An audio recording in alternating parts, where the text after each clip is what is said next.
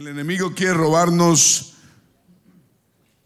la alabanza y nos la quiere embaucar, nos la quiere envolver con mentiras y trampas y engaños. La alabanza es un arma espiritual de victoria. Y yo veía ahorita cuando estábamos alabando al Señor cómo la gente estaba siendo liberada, libertada de cosas espirituales que uno ni sabe que tiene. Se trata de ser libres, se trata de estar libertados. De eso se trata. Ahora, si usted no sabe la diferencia, más le vale que conozca la diferencia entre estar atado y no estar atado. Cuando uno está desatado, uno debe saber qué se siente cuando uno está desatado y libre. Cuando uno tiene restricciones que no saben de dónde llegan, son puras manejos del enemigo. Eche la culpa al que sea, pero es algo real en la vida de todos nosotros. El enemigo quiere robarte la alabanza. Sí, Señor. A todos, a mí, a usted. Preocupándonos, metiéndonos cosas Crea usted o no crea, es la verdad. Estamos viendo las carnadas que el enemigo ha puesto y pone por años y siglos a la gente. Amén. Hemos, estamos viendo que, que, que es imposible que vivamos una vida sin que vengan las pruebas y que vengan tantas situaciones, ¿cierto? Amén. El Señor lo dijo, imposible es que no vengan tropiezos. Tropiezos. Siempre vamos a tener tropiezos, pero hay que saber, por eso estamos en la iglesia, para saber qué hacemos con esos tropiezos que van a venir. No es que tal vez vengan, van a venir. Necesitamos saber qué hacemos con los tropiezos. Hay ataduras espirituales, son cadenas invisibles que el enemigo pone en la mente en el corazón, en el espíritu, en las intenciones de la persona y nos ata. Por eso, primero que todo, el, enemigo quiere quitarte a ti la alabanza. ¿Está escuchando? Por eso debemos, y estamos hablando de qué? Las ofensas, insultos, ataques que hemos recibido, heridas, separaciones, relaciones rotas, traiciones y nos atrapan si nos dejamos y nos vuelven en un estado de negación.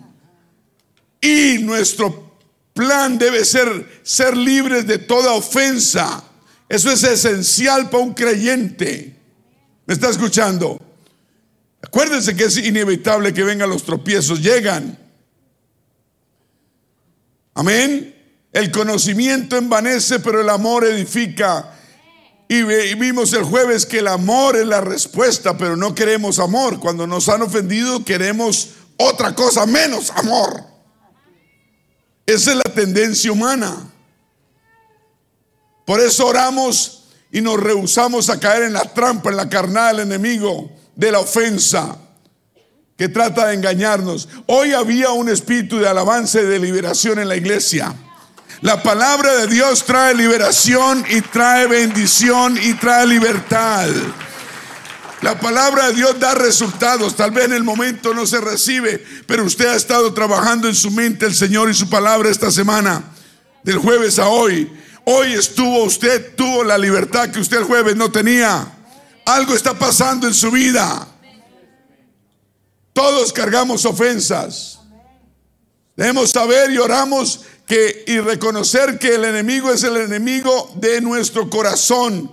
Y, y le pedimos a Dios que nos, que permitirle al enemigo más que nos atrape con esas carnadas secretas de ofensas. Yo puedo decir algo y usted puede sentirse ofendido por lo que digo. Y usted puede cargar esa ofensa. Es mejor más bien, oiga pastor, ¿usted qué dijo? ¿Usted qué fue lo que dijo? Usted no... Y aclarar la cosa, ¿cierto? Si esposo dice una cosa y la esposa oye otra, porque eso pasa. la esposa en la cocina y, el marido en la sala, dice una cosa por allá y la, esposa recibe otra en su mente y se queda callada, puede crear una ofensa en su corazón. Él quiso decir esto y él quiso decir otro y mirió. Ahora le voy a echar, no le voy a echar sal a la comida, le voy a echar poquita comida y lo va. Y a veces uno ve a la mujer bien, como bien, como como rara. Y uno, ¿qué será? ¿Qué le hice? ¿Qué fue? ¿Qué Ofensas. Le pedimos a Dios que íbamos a evitar división entre los hermanos, entre los cónyuges, marido y mujer, entre toda clase de personas que estemos alrededor, ¿cierto? y que debemos llenar nuestro corazón con amor por todos. De eso se trata, no podemos escoger a quién amamos. Y le pedimos a Dios que, que nos, nos negábamos a producir el fruto de rabias, celos, resentimientos, conflictos, odios, envidias. Este tema libera, este tema da bendición, quita las garras del enemigo y em, empieza el poder de Dios a obrar en nuestros corazones. El Espíritu Santo nos dirige. Todos estos problemas, todas estas rabias, todas estas cosas, resentimientos, conflictos, son una trampa del enemigo. Si usted no lo cree, pues usted es el que pierde. Pero sigue siendo la verdad. Si usted quiere seguir en, en resentimiento, conflicto, odio, o lo que sea, con alguien que le hizo daño, sí, le hizo daño, usted no tuvo la culpa, es lo otro. Usted puede seguir encarcelado si quiere, pero hay libertad para el que quiere libertad. De esto se trata, se trata de que reconozcamos, digamos, sí, oiga, en verdad. No podemos huirle a la verdad, la verdad es la verdad, la verdad es absoluta. La verdad no cambia si yo no la creo. O si usted no la cree o la niega o no la acepta, la verdad sigue siendo la verdad. Por eso necesitamos conocer la verdad y la verdad nos hará libres. Es la verdad la que nos hace libres. No es creer mentiras ni creer conjeturas personales. Oramos al Espíritu Santo para que destruyera en nosotros todo vestigio de orgullo. Diga orgullo. Que no nos deja ser sanados. Y queremos sanidad y el orgullo no nos deja, pero no, no queremos soltar ese orgullo. Entonces seguimos amarrados y encadenados. Nos comprometimos también a ayudar a los no creyentes que han sido cegados por el enemigo. Amén. Amándolos, digan amándolos. El amor sobrepasa todo entendimiento. Y le dijimos al Señor que nos hiciera un conducto de su espíritu. Amén. Para ayudar a, los que quieren ser libres y salvos. Aleluya. Si ¿Sí, viste a Wendy, Wendy está bendecida hoy. El jueves está bendecida. Mientras ella quiera la bendición, no hay nadie que la pare. está escuchando? Esto es cuestión de voluntad. Dios no obliga a nadie. Dije, Dios no obliga a nadie. Ella puede tener tres días en la iglesia y usted puede tener 30 años y la diferencia puede ser del cielo a la tierra. ¿Qué pasó con esos 30 años? Pues nos hemos olvidado. Hemos trabajado en la obra, pero nos hemos olvidado del Señor de la obra. Eso pasa.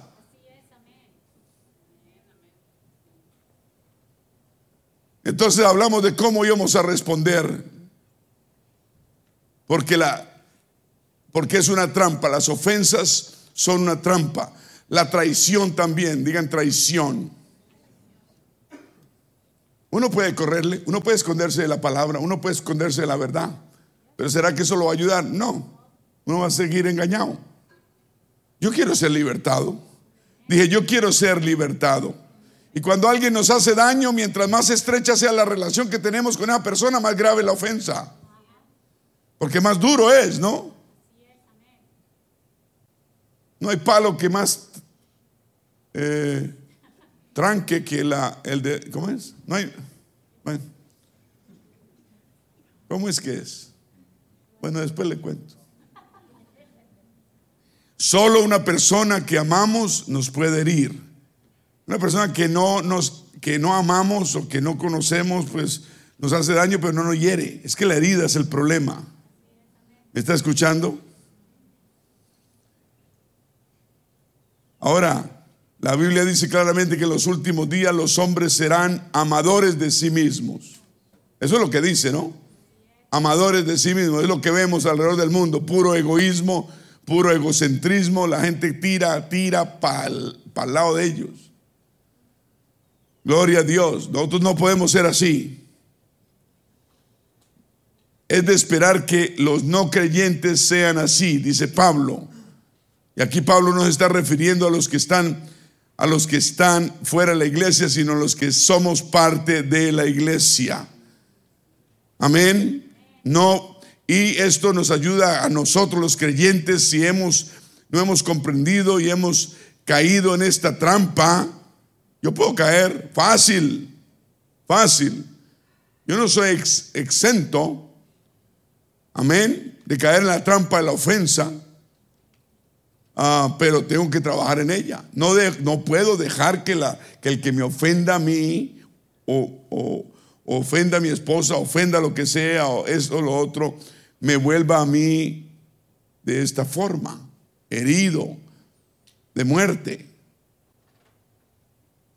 Y a veces llegamos al punto en que creemos que somos los únicos que estamos heridos. No, todo el mundo está herido.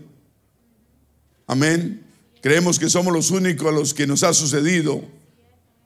¿Ok? Y esta, este pensamiento nos hace vulnerables, nos hace demasiado sensibles a que crezca en nosotros una raíz de amargura. Por eso hay libertad hoy en la iglesia, porque la palabra nos está liberando, nos está libertando.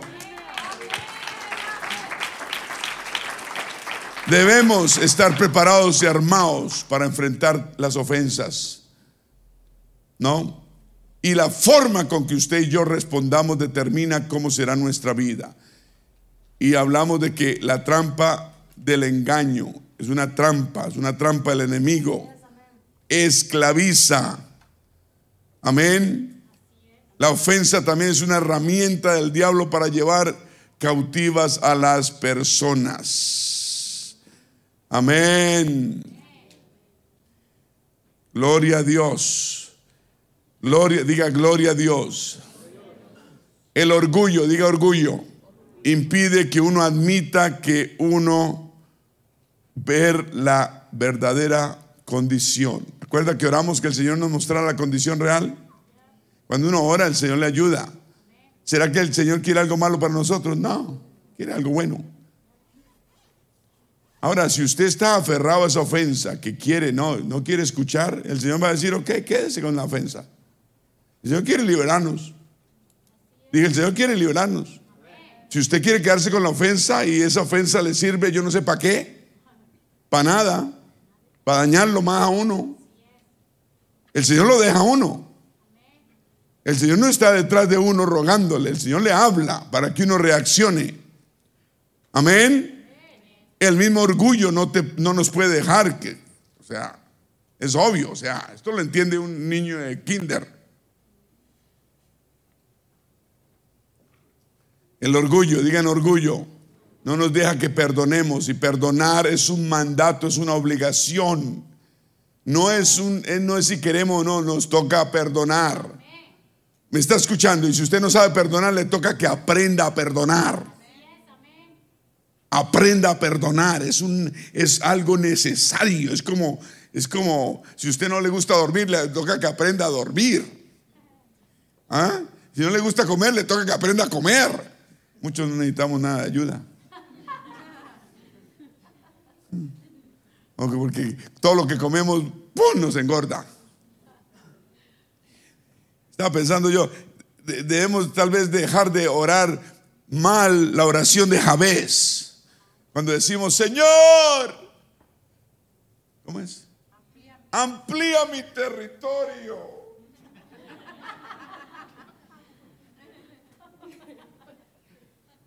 Y el Señor literalmente dice, sí, te lo estoy ampliando. Señor, ahora desaparecelo. Cierra la boca. Quema calorías. Digan orgullo. El orgullo no nos deja perdonar. La rabia no nos deja perdonar. Es un círculo vicioso en que caemos. Y no nos deja perdonar. Y no queremos perdonar. Y decimos, no, me las paga. Y empieza la venganza. Los deseos o los pensamientos. Ay, no, pastor, no, no, no. Pero ahorcarlo si quiero. Aleluya. Por eso el Señor dice que compremos oro de refinado, puro, ¿cierto? Puro, puro. Gloria a Dios. Amén.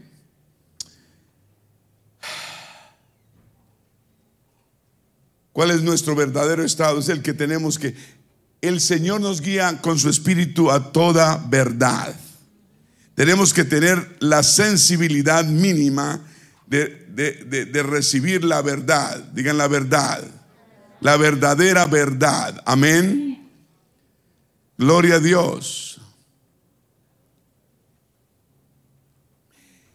Jesús dijo que nuestra capacidad para ver correctamente es otro elemento clave a fin de poder ser liberados del engaño, ver la verdad, lo que pasa en nuestra vida. Esto es general. Esto es una, un problema que todos podemos tener y tenemos que enfrentar todos los días. Muchas veces cuando nos ofenden nos vemos como víctimas y el enemigo le gusta que seamos víctimas. Culpamos a los que nos han herido. Mira, es que el que lo hiere a uno es porque él ha sido también herido. Algo le pasó. Algo sucedió. Pero en la misericordia, si uno tiene misericordia, uno entiende a la otra persona que me está hiriendo porque él es herido o ella está herida. Entonces uno dice, perdónala, Señor, porque yo ya la he perdonado. Yo he olvidado lo que me hizo. Yo no voy a seguir amarrado de esa ofensa que me hizo hace tres días, hace tres meses o hace 30 años. No podemos seguir amarrados a ofensas pasadas. Tal vez nos hirieron, sí, tienen razón, de, tiene usted razón de que pague la persona por las ofensas causadas, sí, pero Dios es el que venga, Dios es el que da pago, no usted y yo. ¿Cuántos dicen amén? Y dijimos también que nos arrepentimos solo cuando dejamos de culpar a los demás, cuando dejamos de culpar a los demás. Es fácil culpar a los demás. ¿A usted no le parece fácil? A mí me parece fácil. ¿A quién le parece fácil culpar a los demás? ¿Hay alguien aquí conmigo? No, no, nadie quiere levantar la mano. Mire que yo la tengo levantada. A mí me parece fácil culpar a los demás. Fácil, es fácil. Fácil, fácil, fácil. Uno dice, yo no fui. Eva, ¿qué dijo? El marido. Adán dijo, la mujer que me diste. Y ellos dijeron, no, la serpiente que tú creaste. Todos tendemos a culpar a los demás. Es fácil culpar. Lo difícil es decir, Señor, mía es la culpa.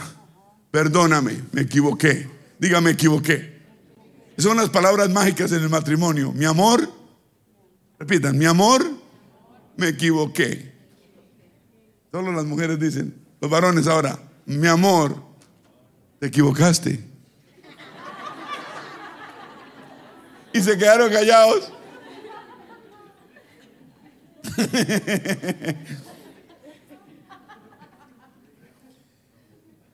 oramos, sí Señor, oramos aquí mismo. Que el Satanás ya no nos iba a hacer caer más en su trampa. Que nos vuelva, nos sigamos siendo amadores de nosotros mismos. El problema es ese.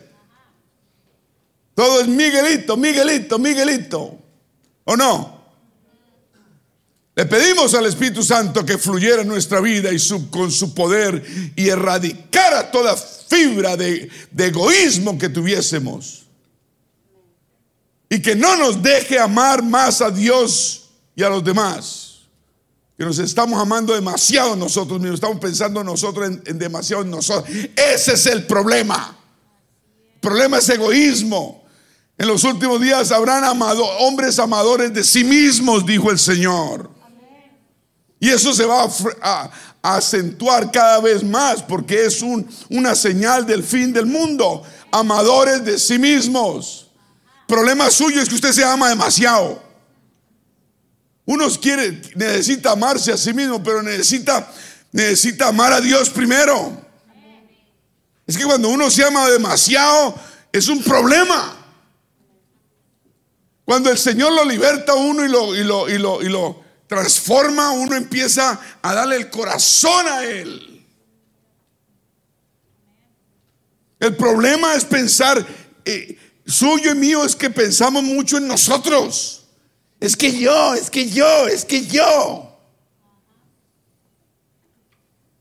Y la Biblia nos dice que pensemos en los demás. ¿O no es lo que dice? Le pedimos a Dios el jueves, hace dos días, que no íbamos a dejar que ninguna raíz de amargura brotara más en nuestra vida contaminándonos. Porque nos estamos perdiendo la gracia de Dios. Sí, Señor, estamos perdiendo la gracia de Dios porque estamos dejando que las raíces de amargura broten en nuestra vida. Amén. Y prometimos seguir las instrucciones del apóstol Pablo de ser amables, diga amables, pacientes, sufridos, humildes. Son palabras que no nos gustan. A la bendición sí nos gusta. Pero ser amables, mm, pacientes, sufrir, su, qué? ¿Su qué? Sufrido. Eso sí nos cayó como, yo cuando dije eso el jueves, la gente hizo así. Ustedes dijeron, ¿su qué? ¿Frío? Mm, mm. no queremos sufrir. ¿Qué hizo el Señor? No nos echó la cruz a, espaldas. Y usted creía que, usted cree que Él tenía que hacerlo. Él sufrió nuestros oprobios, llevó nuestras heridas. Él nos mostró que sufriendo es que salimos adelante. Pero no queremos sufrir ni poquito menos por alguien más. Si dejáramos de pensar en nosotros mismos, el Señor haría cosas diferentes y más grandes de nuestra vida. Nos llama a ser pacientes, amables, sufridos y humildes. Ahí nos podemos quedar y ya nos vamos para la casa entonces. Amables, pacientes, sufridos y humildes. ¿Cuál es la que menos le gusta? Todas. Estamos en las mismas. A mí tampoco me gustan, pero hay que hacerlas. Amén. Dije, hay que hacer, hay que hacerlas. Yo no soy que estoy mandando, yo solo aquí soy el cartero. Aquí traigo las cartas. Son cartas de amor. Porque yo quiero ir al cielo y llevármelo a usted también. Y usted me lleve a mí y todos nos vamos para el cielo. Un aplauso al Señor. Le pedimos a Dios hace dos días que no éramos, íbamos a ser más prisioneros del enemigo, de no querer limpiar nuestro corazón de rabias. Y tenemos ese problema, no lo queremos limpiar. El problema nuestro es que no queremos limpiar nuestro corazón de rabias ni faltas de perdón. Nos gusta vivir en ese mundo. Tenemos que salir de ese mundo. Ese mundo no le pertenece a usted ni a mí. Eso no es por lo que Dios lo salvó a usted y a mí.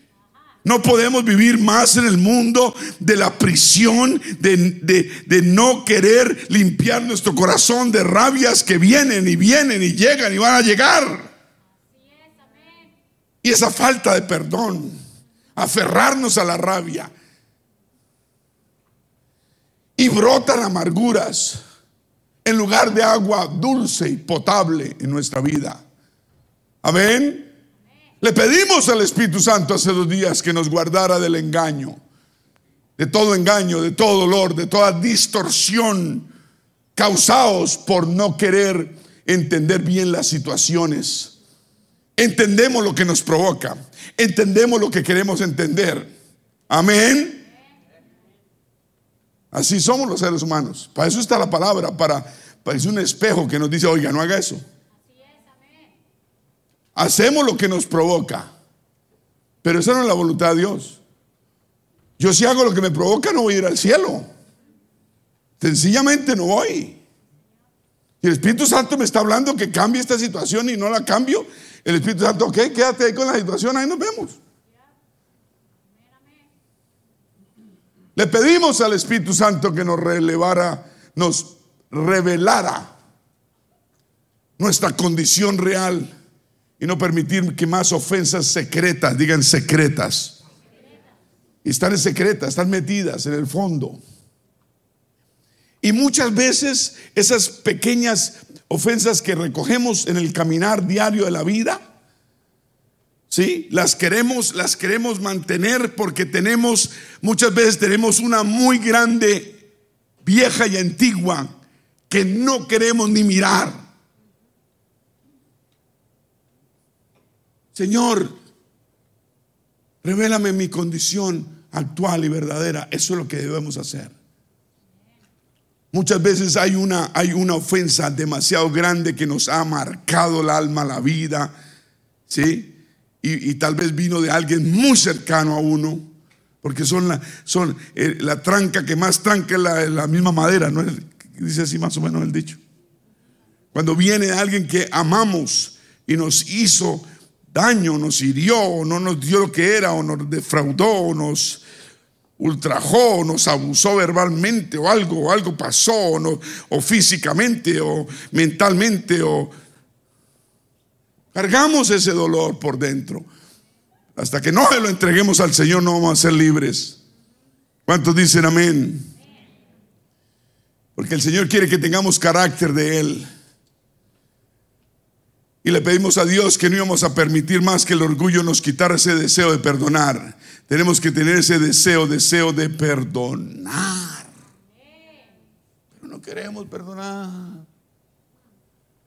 Aquellos que nos han hecho daño. ¿A quién le han, a quién le han hecho daño aquí? Levante su mano. Levante su mano. Desde que usted nació, acuérdese, alguien. Aleluya. Todos nos han hecho daño. Gloria a Dios. Esto libera, esto ayuda, esto bendice. Y se trata de andar, de que seamos gente sana.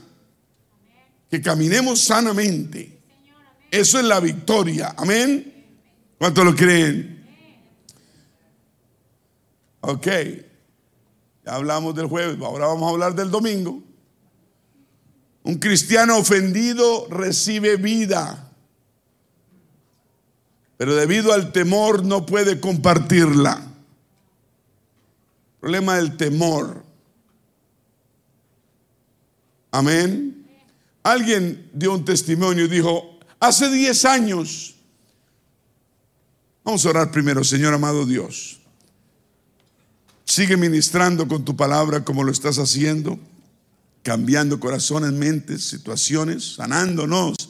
Gracias por la sanidad de tu palabra en nuestro espíritu, alma, cuerpo y mente, Señor. Sigue fluyendo, Espíritu Santo. Tu unción es como un ungüento saludable que nos, nos, nos, nos sana el alma.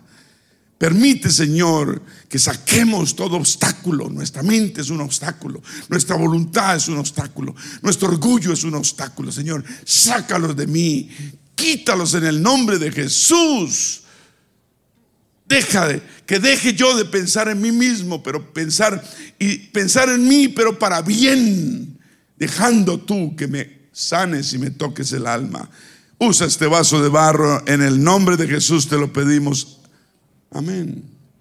Alguien testificaba hace 10 años, luego de haber, haber estado casado 20 años, mi esposo me abandonó, dijo ella, porque ya no era feliz. Entonces yo quedé completamente devastada. Había pasado ya bastante tiempo tratando de superar ese dolor, ese abandono, el rechazo que me causó su decisión. Le pedí a Dios que me ayudara a perdonarlo y pensé que en verdad lo había hecho, creí que lo había perdonado, pero todavía yo seguía con esa herida en mi corazón que no podía sanar. Me, resultaba muy doloroso cada vez que tenía que verlo y, y luego de reconocer que era una trampa, una trampa de Satanás, el Espíritu Santo me habló y me dijo, ve y habla con tu ex y pídele que te perdone por llevar esa ofensa dentro de ti. y lo hice en contra de mi voluntad. Hablé con él por primera vez, luego de 10 años, y cuando lo hice, quedé liberada, sanada y libre. Era algo que yo me estaba aferrando porque yo quería. Y yo misma me estaba haciendo daño, dice ella. Qué increíble, ¿no? El engaño de Satanás. Dije el engaño. Vamos a ir a Mateo 24. Mateo 24 es un capítulo muy importante porque habla del fin del mundo. ¿Cierto? Dice 24.10. Vamos a ver al 13. Alguien nos ayuda en las pantallas. Muchos, todos digan muchos, tropezarán entonces y se entregarán unos a otros y unos a otros se aborrecerán y muchos falsos profetas se levantarán y engañarán a quienes. Y por haberse que multiplicado la maldad, el amor de muchos se va a enfriar.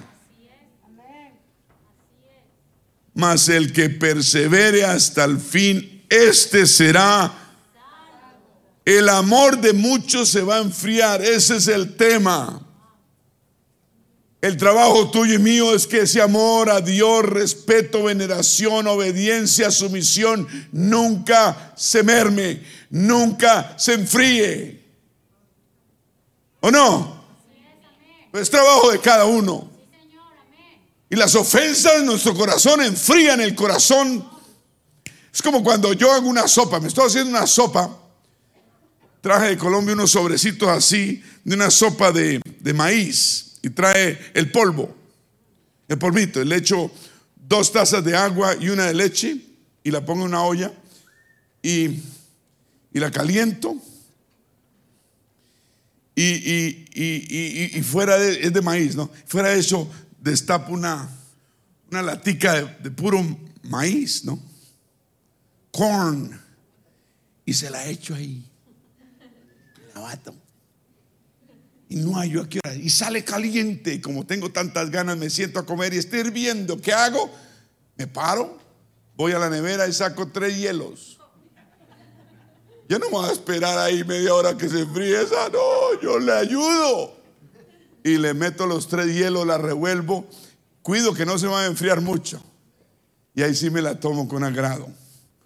No me gusta la sopa fría, me gusta calientica, pero que no me queme la lengua.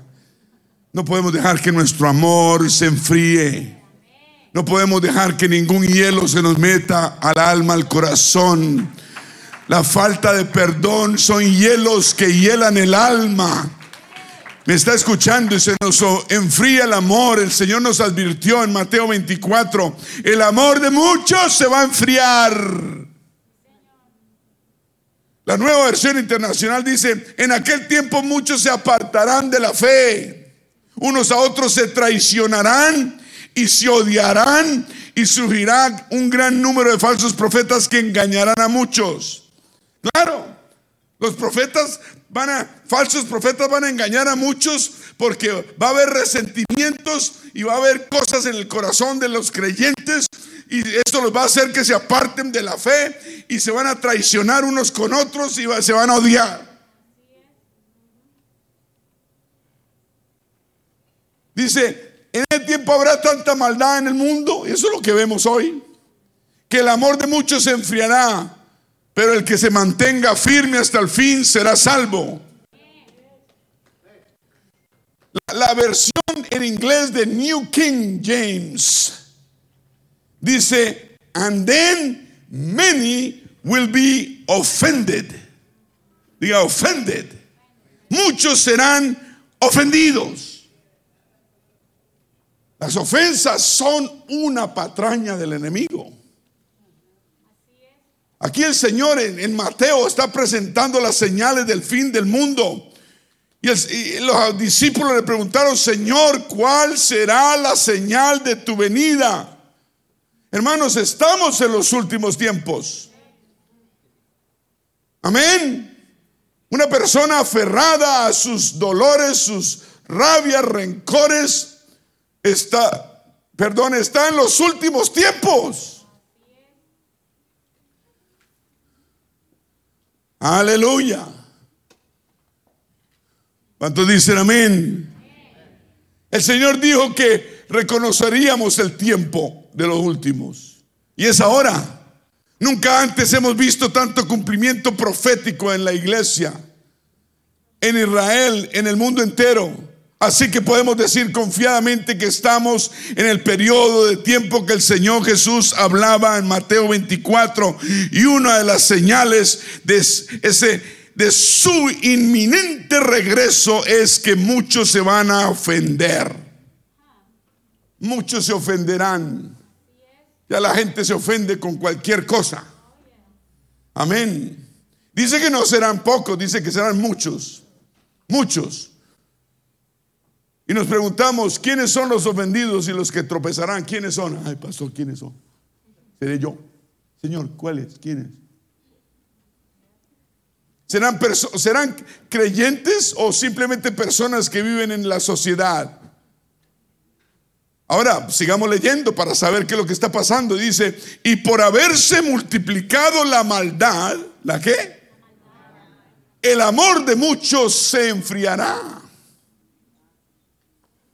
Aleluya. Ese amor, el amor de muchos, no es el amor fileo. El amor fileo es si tú haces, me haces un favor, yo te lo devuelvo. El fileo, el de, el de compadres. Sí, es el fileo, diga fileo. Los que tienen hambre van a creer que es un filete. Amor fileo. No, este amor es el amor agape. Diga, agape. Es el amor que usted debió haber recibido y yo cuando nos convertimos. O no, nos llenó de su amor. Yo estaba lleno de odio y el Señor me dio amor. Por todos. Y el enemigo quiere quitarme ese amor. Y quiere hacer que yo con heridas y cosas que reciba me, me frustre y quite ese amor y cambie eso. La obra de Dios en mi vida. Amén.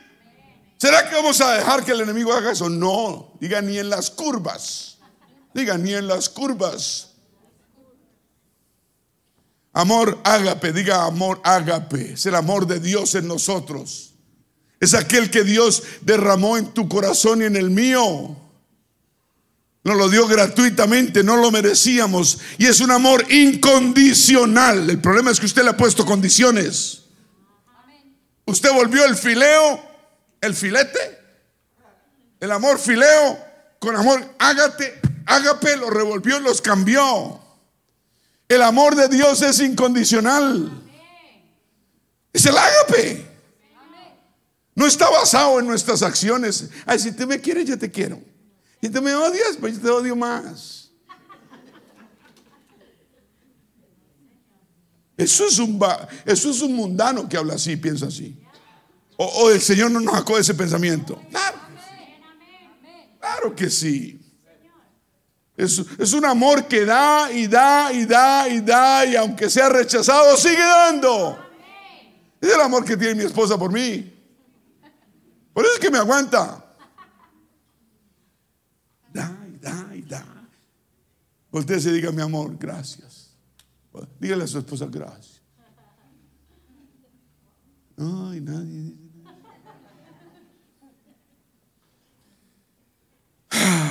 Digan amar sin egoísmo. Uno en el matrimonio tiene que aprender a amar sin egoísmo. Amar sin egoísmo. Y ese amor tiene que reflejarse en los demás. Ay, sí, yo amo a mi marido, lo amo, lo adoro, lo venero, lo idolatro, pero a los demás. Mm, mm, mm,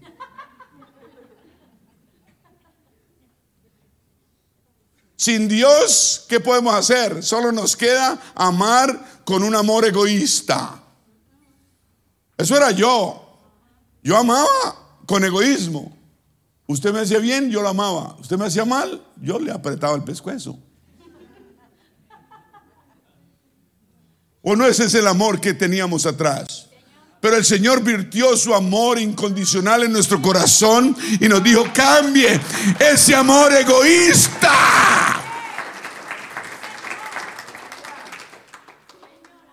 Así es que los matrimonios funcionan, con amor sin egoísmo. Un matrimonio egoísta no dura ni tres días, tal vez cinco.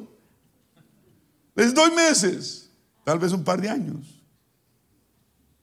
Tenemos que aprender a amor sin, amar sin egoísmo. ¿Me está escuchando? Aleluya. Sin embargo, el ágape ama sin importar la respuesta del otro. Amén.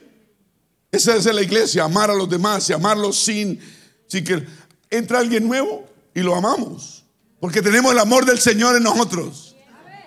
Y qué bueno esas hermanas, los hermanos se espelucan. Sobre todo el pastor se espeluca. Entra alguien nuevo y quieren, quieren bendecirlo, quieren que reciba el Espíritu Santo, quieren que reciba la revelación. Todo. Gloria a Dios.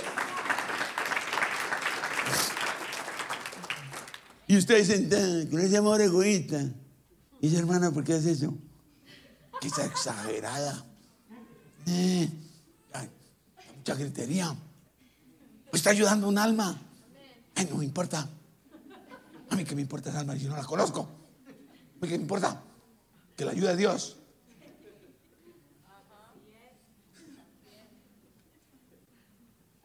Así que esos muchos, muchos, muchos serán engañados, muchos serán perdidos. Son, se refiere el Señor a cristianos como nosotros, creyentes, cuyo ágape se ha enfriado. Deje meterle hielo a la sopa. A uno se le ha enfriado el amor a Dios, el amor hacia los demás, porque uno mismo ha querido hacerlo, uno escoge. Nadie lo obliga. Amén. Uno como hijo de Dios escoge amar a Dios y a los demás. Primer mandamiento, ¿cuál es? Amar a Dios sobre todas las cosas y amar a nuestros semejantes como nosotros nos amamos a nosotros mismos. Amén. No podemos, por eso eh, habla de un cristiano frío, porque el amor se le enfrió. Amén. De eso se trata. El amor se le enfrió. Está, está frío como una paleta porque no tiene amor. Nunca podemos dejar que el amor se nos enfríe.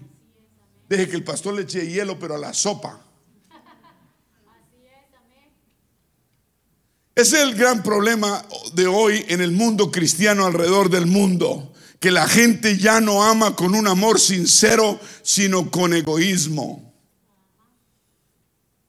¿Sí, o no? y la gente se da cuenta o no. Tal vez en los años 60 no, pero se dan cuenta hoy día. Esta que está, ¿qué quiere de mí? ¿Este qué? Siempre la gente está buscando algo. Eso está mal. Nosotros no, podemos eh, dar solamente porque vamos a recibir. Uno da de, de gracia, recibimos, damos de gracia. ¿O usted le costó? No nos costó un pepino. No nos costó nada. El Señor nos dio por misericordia. Y ahora cobramos. Ahora cobramos. Lo que el Señor nos dio gratis. Ah, ¿usted quiere gracia de mí? Sí, bueno, le vale tanto. Le vale la amistad. Le vale esto. Le vale, le vale lo otro. ¿Cómo, cómo, cómo así? Pero a mí me contaron una hermana en la iglesia que, que, usted había recibido eso de gracia de parte de Dios, de gratiniano. ¿Cómo está vendiendo lo que le, le dio Dios de gratis?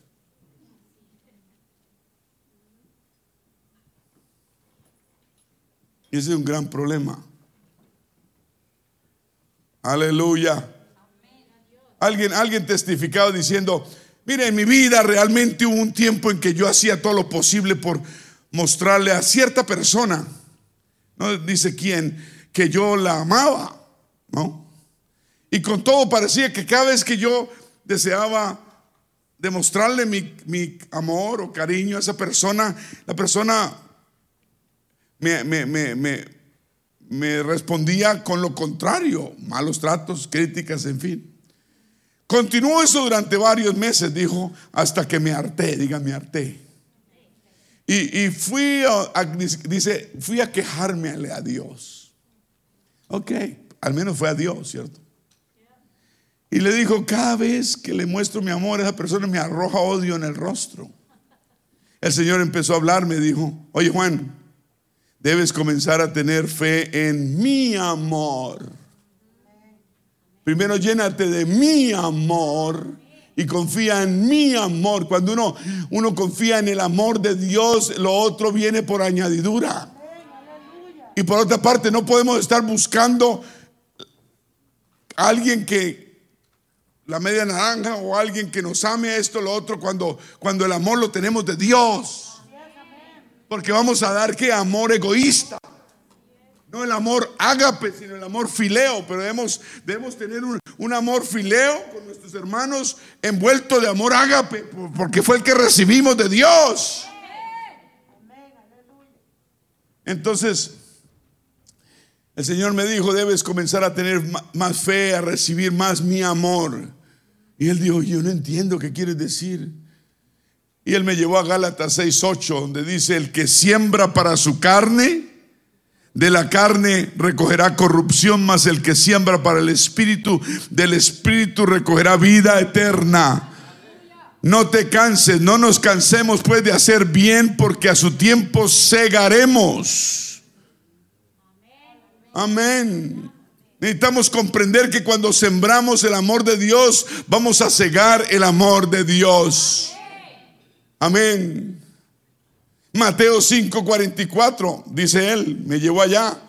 Amad a vuestros enemigos, bendecid a los que os maldicen Haced bien a los que os aborrecen y orad por los que os ultrajan y os persiguen para que seáis hijos de vuestro Padre que está en los cielos, que hace salir su sol sobre malos y buenos, que hace llover sobre justos e injustos.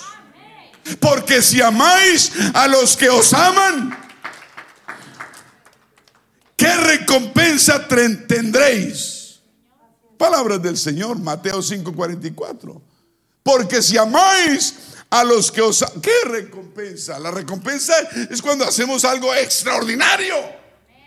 Y amar a los que nos aman no es extraordinario. ¿No hacen acaso también los publicanos lo mismo? Y si saludáis a vuestro hermano solamente, ¿qué hacéis de más? Entonces digan naranjas. ¿No hacen también así los gentiles? Wow, comprendí, dice él finalmente, que el amor que yo estaba dando estaba siendo sembrado en el espíritu incorrecto. No sabía de dónde, pero sabía que la cosecha iba a llegar. Amén. Dice, eso me dio libertad para amar a todos, a todos, y expresar mi amor ágape en mí. ¿Cuántos dicen amén? Muchos creyentes no se dejarían vencer ni se sentirían ofendidos si supieran esto. Y usualmente no practicamos esto. Porque Queremos ofrecer un amor egoísta que se siente decepcionado fácilmente cuando sus expectativas no son cumplidas. ¿Me está escuchando? Cuando, cuando usted tiene un amor egoísta, usted se decepciona totalmente porque lo que usted espera de la otra persona no se lo da. Entonces, wow, se le cae el mundo. Es un amor egoísta. Usted ama porque va a recibir algo cariño, amor, amistad, favores, lo que sea. Es que cuando uno tiene muchas expectativas con respecto a cierta persona, esa persona puede decepcionarnos. Amén. ¿O no? No obstante, si no tengo expectativas con respecto a esa persona, cualquier cosa que reciba es una bendición. En otras palabras, las expectativas deben venir de Dios. Si uno quita esa expectativa de Dios y lo pone una persona y la persona le sale mal a uno, pues a uno se le cae todo. Pero si uno se aferra a la expectativa de Dios, viene una persona, viene otra, le cae uno mal, no importa, Dios no me queda mal. Dios no falla, Dios es el mismo ayer, hoy, por los siglos. ¿Comprendo? No pongamos expectativas en las personas porque ellas fallan. Pongamos nuestra expectativa en Dios. Gloria a Dios. Diga gloria a Dios. Un aplauso al Señor.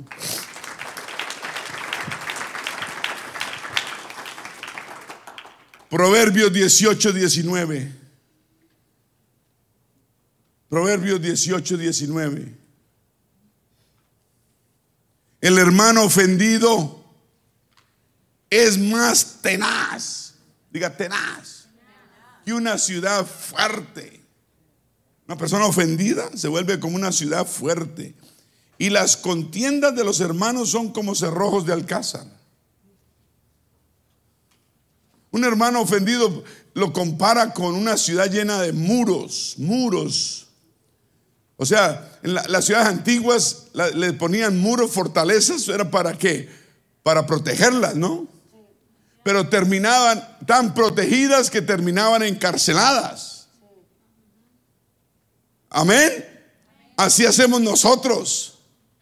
Cuando nos dejamos ofender, nos volvemos, levantamos fortaleza alrededor nuestro y quedamos es adentro. Y no podemos salir. Muros. Es que cuando uno, uno se siente herido, uno construye muros alrededor. Estoy herido, estoy herido, estoy herido, estoy herido. Y a uno le cuenta a todo el mundo y pone otra, otro muro, y pone otro ladrillo, y levanta otra pared. Porque yo estoy herida. ¿Para qué construimos muros alrededor de nuestra vida, nuestro corazón, nuestra mente, lo que sea? Para salvar, dice que para salvar, guardar y evitar que me hieran. No, ¿para qué? No, yo me voy a encerrar en este muro, me voy a encerrar porque a mí me hirieron. No, no, no, yo no salgo por allá. Y luego nos volvemos selectivos y le negamos la entrada a toda persona que venga porque creemos que todos nos van a herir. ¿Usted cree que eso es normal?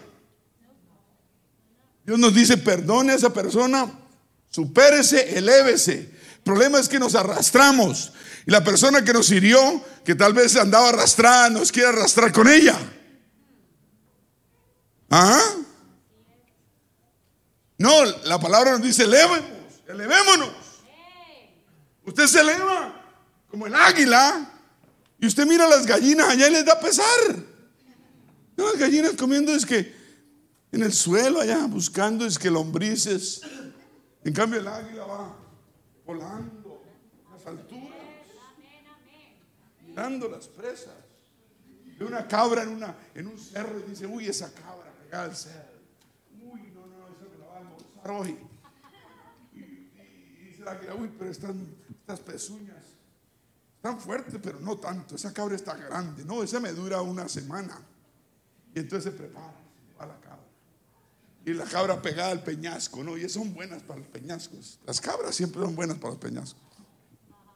Y agarra, y el águila va. Y no la puede agarrar porque se va con ella al precipicio. Entonces el águila bien lista, bien lista, le hace la vuelta y de pronto llega y le pega un empujón y la cabra pierde la estabilidad y se agarra y empieza a dar vueltas, vueltas, vueltas y cae al precipicio. Cuando ya la tiene ya bien muertica, va, la recoge y se la almuerza.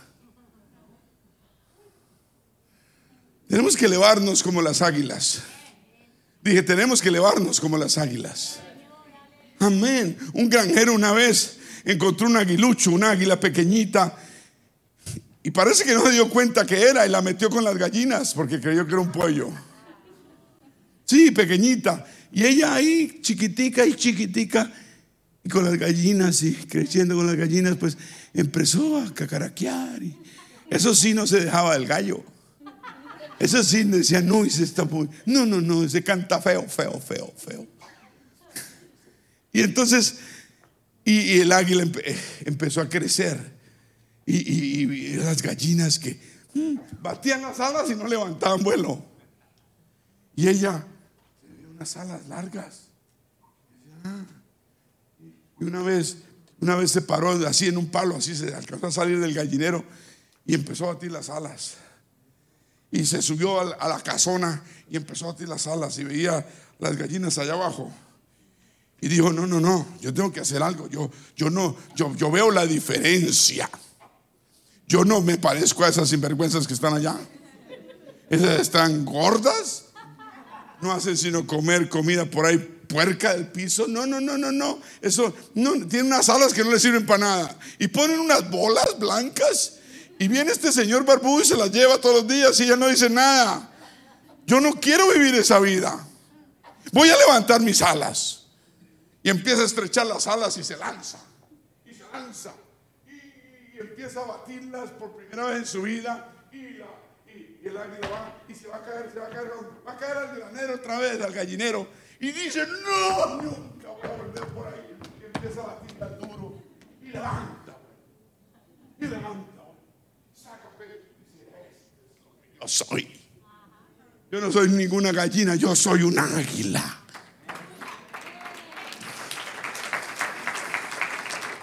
El enemigo nos quiere mantener disque en gallineros, comiendo gusanos viejos, viejos, comiendo por ahí cositas, y nos quiere engordar y nos quiere que pongamos los huevos y los huevos se los almuerza el granjero y no nos da, no nos da ni partida. No, no, no. El Señor nos nació, nos hizo como águilas. Amén. ¿Cómo dice Isaías? Seremos como las águilas Póngamelo ahí, que volarán y no se cansarán. Caminarán y no se fatigarán. Los que esperan, los que esperan en Jehová. Un aplauso al Señor.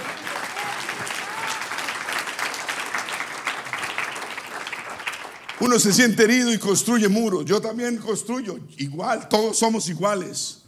Oh, no, no voy a dejar más herir, nunca más. No, no, no. Eso dolió mucho. Me vuelvo selectivo, me niego a dejar que la gente se me acerque. Rechazamos todos los que creemos que nos, que nos deben algo. Les negamos el acceso hasta que, que hayan pagado todo. Es que tienen que pagar. Es que me la hicieron y tienen que pagar. Esto no es una deuda monetaria, es una deuda, digamos que entre hermanos espiritual. Uno no puede estar reclamando algo que alguien no le puede pagar. Usted no puede estar cobrándole a un hermano algo que él no puede pagar. Uno no puede reclamar heridas que nos hicieron que fueron heridas, sí, pero ¿cómo nos va a devolver la herida? ¿Cómo nos va a devolver el dolor? ¿Cómo? ¿Cómo? ¿Cómo?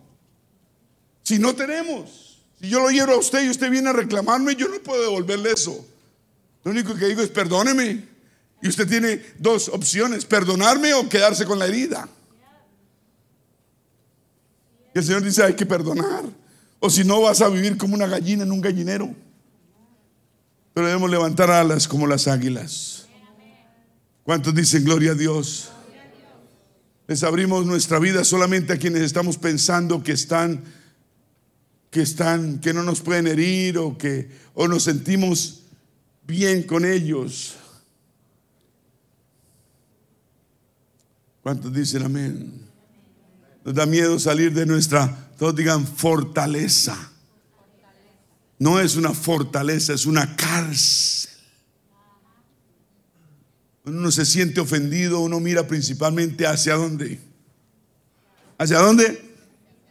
Hacia adentro en un, en un movimiento introspectivo. Uno piensa en uno, en la herida, lo que me dolió. Y en ese momento ya no solo miramos con recelo a los que entran o pasan o están al frente, sino que ya nos aterrorizamos la idea de salir de esa fortaleza. Es que la fortaleza se vuelve cárcel. ¿Está escuchando? Entonces, debemos dejar, nos hace que miremos para adentro, para adentro. Yo, yo. ¿Y yo qué? ¿Y mi herida qué? ¿Y mi dolor qué? ¿Y todo lo que sufrí qué? Y sigo sufriendo. ¿Y vas a seguir sufriendo? La única respuesta es perdonar. ¿Pero qué? Entonces, ¿esa persona se va a salir con la suya? No. ¿Usted no cree en la Biblia? Sí.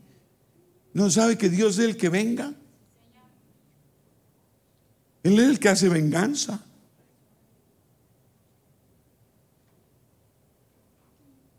Muchas veces ninguno no nos queremos arriesgar a ser heridos.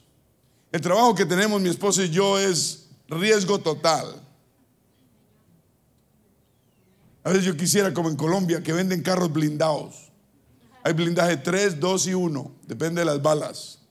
Aquí me tocaría blindaje número 1. Morteros. En la iglesia, claro. O sea, uno tiene que arriesgarse a ser herido. Cada vez que uno le da el amor a alguien en la iglesia, estamos bajando las manos diciendo, sacando el pecho decir, hiérame si quiere, pero yo he escogido amarlo. Yo he escogido, hiérame si quiere, yo afronto, yo sé el riesgo que tengo. Sí, pero eso es el llamado. Porque el Señor nos dio un amor incondicional que se llama ágape. ¿Cuántos dicen aleluya? Y sabemos que el amor no busca lo suyo, no. Nos gusta ese, el amor, el amor, y nos volvemos bien románticos. El amor no busca lo suyo, nos irrita, ni se derrite. ¿Cómo es que dice? Es que el amor no busca lo suyo. El verdadero amor, ágape, no es un amor egoísta. Es que la clave es salirnos de nosotros mismos, esa es la clave. Es que no hay otra. Yo estoy buscando cómo salir de esa, pero no hay otra. Y si la supiera, se la diría. Pero la única salida es salirnos de nosotros mismos y demostrar nuestro amor ágape, el, amor que recibimos de, del Señor. Y elevarnos, diga, elevarnos como las águilas. No podemos seguir arrastrados. Vamos a pelear en, en, el gallinero con la gallina y el gallo y con todo el mundo ahí agarrados. Y la iglesia vuelve un gallinero. Y el pastor el gallo. Que canta y nadie le escucha.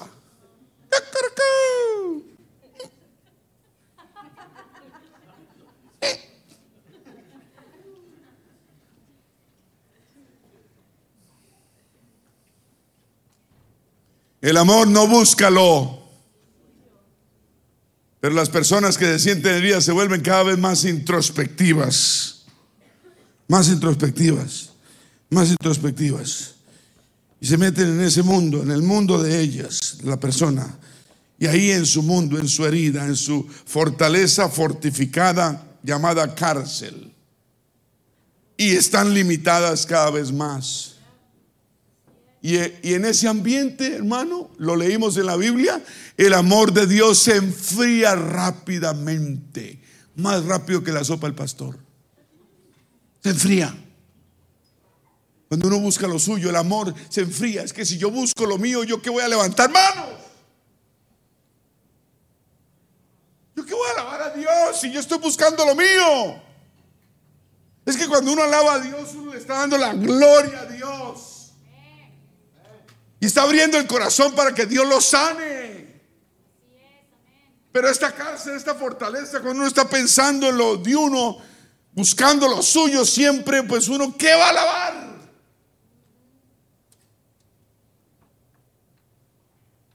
Es el ambiente que el enemigo quiere mantenernos. Ay, no me hable más del enemigo.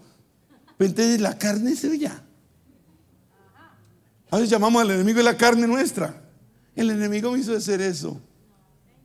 Es tu carnita. ¿Cuántos dicen amén? Y ya se pasó el tiempo, se está pasando. Un ejemplo natural es eh, un fenómeno. Hay dos mares en la Tierra Santa. Está el mar de Galilea que recibe agua y la entrega libremente, agua que fluye, tiene abundancia de vida, alberga muchas especies y peces y plantas acuáticas. Hay vida porque el agua fluye. Y esa agua va y cae en un momento por allá al mar muerto. Pero el mar muerto solo recibe el agua, pero está encerrado. No deja salir el agua, no la deja fluir. Entonces no hay plantas, no hay peces, no hay vida. Las aguas vivas del mar de Galilea, perdón, del, mar muerto, o, más bien las aguas que vienen del mar de Galileo caen al mar muerto y mueren. ¿Está escuchando? Tenemos que fluir. Tenemos que dejar que el Espíritu Santo fluya. Elevémonos como las águilas. Dejemos de pensar en nosotros, yo, yo, yo, yo, yo. Pensemos en Dios. Y el Señor dice, ámame a mí, pero ama también a los demás. Vamos a ponernos de pie.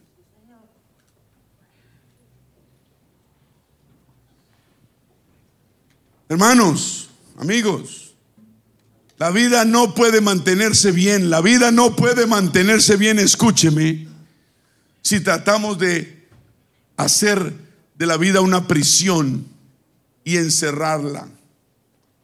Cuando estamos pensando en nosotros mismos solamente. Por lo tanto, un creyente ofendido que ha recibido vida, digan vida, pero debido al temor tal vez de ser más ofendido, que debería compartirla, en vez de compartirla, estanca su muro,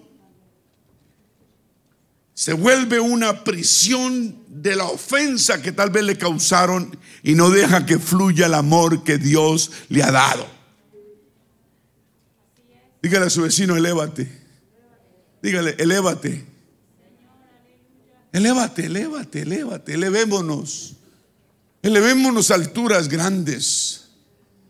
Dios quiere que volemos. Dios nos quiere mantenernos en gallineros. Que volemos. Es que volando es que podemos ayudar. Volando podemos ser más bendecidos. Un águila volando puede mirar las distancias, puede, puede escoger a dónde ir, puede elevarse, puede bajar, puede subir, puede escoger lo que come, lo que no come. Seamos, seamos como águilas que nos elevamos. Aleluya. Eso es fortalezas. La Biblia lo dice que debemos tener armas, pero armas no carnales, sino espirituales. Armas poderosas en Dios. ¿Cómo pelea usted? Pues puño, pata y muela, pastor. ¿Cómo? Puño, pata y muela. No, hermana, no. Las armas no son carnales dice la Biblia, sino deben ser poderosas en Dios para que puedan destruir fortalezas. Digan fortalezas. No solamente derribamos fortalezas, sino derribamos argumentos. Argumentos. Cuando uno destruye fortalezas, ahí está en 2 Corintios 10, uno destruye fortalezas, dice, coma, derriba argumentos. No solamente la gente le habla a uno, el enemigo le habla al oído. La carne le habla a uno y le pone argumentos. La mente le pone a uno pensamientos y argumentos. La Biblia dice que esos argumentos van a ser también derribados. Cuando usted trata y tira a destruir que fortalezas. Y dice también que toda altivez que se levante en contra del conocimiento de Dios lleva cautivo todo pensamiento a la obediencia de Cristo.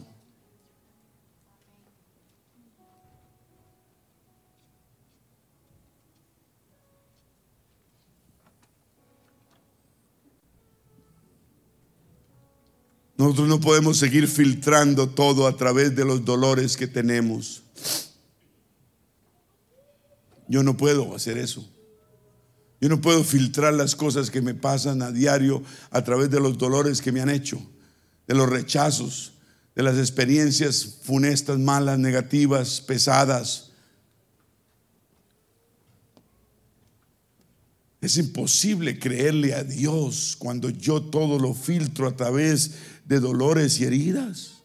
¿Está escuchando? Uno no puede estar en esas. Y si uno está, tiene que salirse rápido. Por el amor de Dios. ¿Está escuchando? Debemos de parar de filtrar todo a través de los dolores que no nos hayan hecho, o tengamos, o heridas, o cosas que cargamos todavía adentro.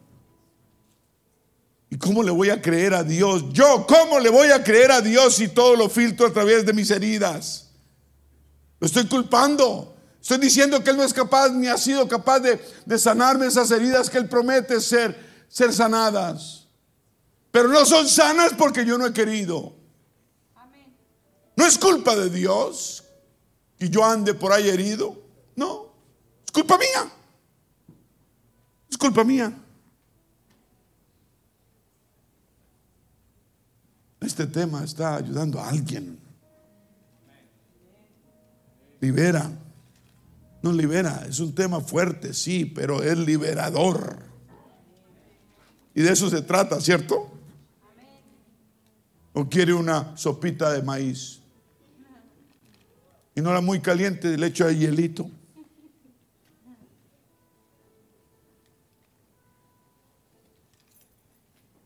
El Señor lo dice, hijo, hija, recuerda que mis pensamientos no son vuestros pensamientos. Yo no pienso como tú piensas, ni mis caminos, tus caminos son como los míos.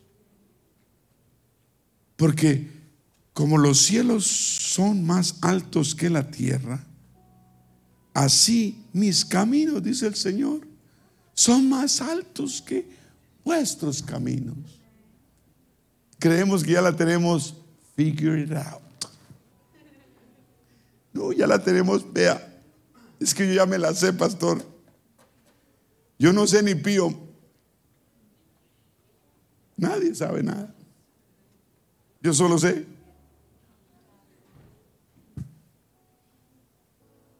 Los caminos de Dios son más altos. Tenemos que dejar que Dios obre verdaderamente. Debemos dejar de, de controlar. Somos unos controladores. Queremos controlar las cosas. No dejemos de controlar. Cuando uno, uno se entrega a Dios, uno deja ya de controlar. Ese fue el mayor alivio que yo sentí cuando me entregué mi vida al Señor. Yo todo lo quería controlar. Y cuando me di cuenta, nada tenía controlado. Hasta que le entregué las riendas al Señor. ¿Las qué? Le entregué los estribos, la rienda, le entregué, le entregué el, apero, le entregué todo. Y hasta el caballo. Y qué, bueno, qué descanso cuando el Señor es el que cabalga. Y yo voy atrás de él agarradito. Eso sí es descanso. Mientras usted siga queriendo llevar las riendas de la vida, de las cosas, de todo, usted va a seguir sufriendo. Esa no es la voluntad de Dios, dije. Esa, esa no es la voluntad de Dios. Amén. Digan amor. Esta palabra no le hace falta nada, sino una sola cosa. ¿Qué le hace falta? De parte nuestra Amor. La obediencia es parte del amor. La palabra de Dios sin amor es una fuerza que puede destruir. Lo destruye a uno. Uno no puede dejar las cosas de Dios, la palabra, dejar a un lado el qué. No, no funciona. Porque la salvación nuestra de Dios viene basada en el ágape. Ya no nos justifiquemos más. Arrepintámonos. Pero para arrepentirnos necesitamos decir, sí Señor, me equivoqué, he estado equivocado. Perdóname, perdóname. Gracias por la liberación de mi corazón, mi alma, mis sentimientos, mi vida. Me arrepiento, no me justifico más, me arrepiento. Aleluya. Y la, el arrepentimiento, wow, sana, sana. Qué lindo es ver una persona que se arrepiente porque es una persona sana. Vamos a abrir este altar en el nombre de Jesús. Todo aquel que pueda venir, quiera venir, se digne a venir. Y no esté pensando, ¿será que? No, venga al altar, acérquese. Una persona que no viene al altar, Dios dice, bueno, luego que tiene todo arreglado. Nadie tiene todo arreglado. Dejemos el orgullo. Dejemos la prepotencia, dejemos de pensar que ya la tenemos toda. Tengamos más humildad. Humildad. No hubo nadie más humilde que nuestro Señor. Nadie más humilde que nuestro Señor. Y si somos cristianos, somos, debemos ser como Cristo. Aquí venimos a este altar, Señor Siga viniendo, siga acercándose. Señor, si hay algún vestigio, un vestigio, algún vestigio de orgullo, de negación, de aferrarme a heridas. Yo no puedo seguir más prisionero de esas heridas. Necesito ser libre. Y me arrepiento, Señor, me arrepiento. Te pido perdón, Señor, por haber guardado eso en mi corazón. Perdono los que me han herido. Perdono los que me han hecho daño. Perdono los que me han maltratado. Esto no quiere decir que tú no vas a vengarlos, pero la venganza es tuya. Que tu amor ágape, Señor, fluya más en mi vida. Inunda mi corazón con tu amor ágape, oh Dios, como en el principio. No puedo vivir más en prisiones. Es una prisión la que yo cargo. La vida me trató mal. La vida no fue justa. Y sufrí. Pero aquí estoy en victoria. No puedo vivir en un gallinero. Siendo un águila. Tengo que levantar alas. Tengo que volar. Libre libre de ataduras, libre de amarres, libre de cosas malas y situaciones en mi mente. El problema está en mi mente. Todo eso está aquí en esta cabeza. Libérame, oh Dios. Libértame de los pensamientos que no son buenos.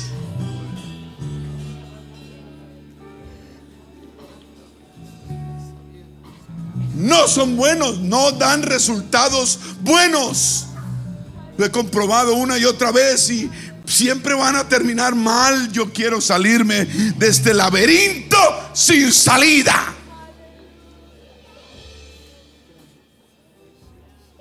En el nombre de Jesús, levanto águilas, alas como las águilas. Caminaré y no me cansaré. Correré, no me fatigaré. Porque yo confío en ti, oh Dios. No voy a permitir que lo que me hagan los demás me hieran. Tengo que superarme, tengo que elevarme. Diga en el nombre de Jesús.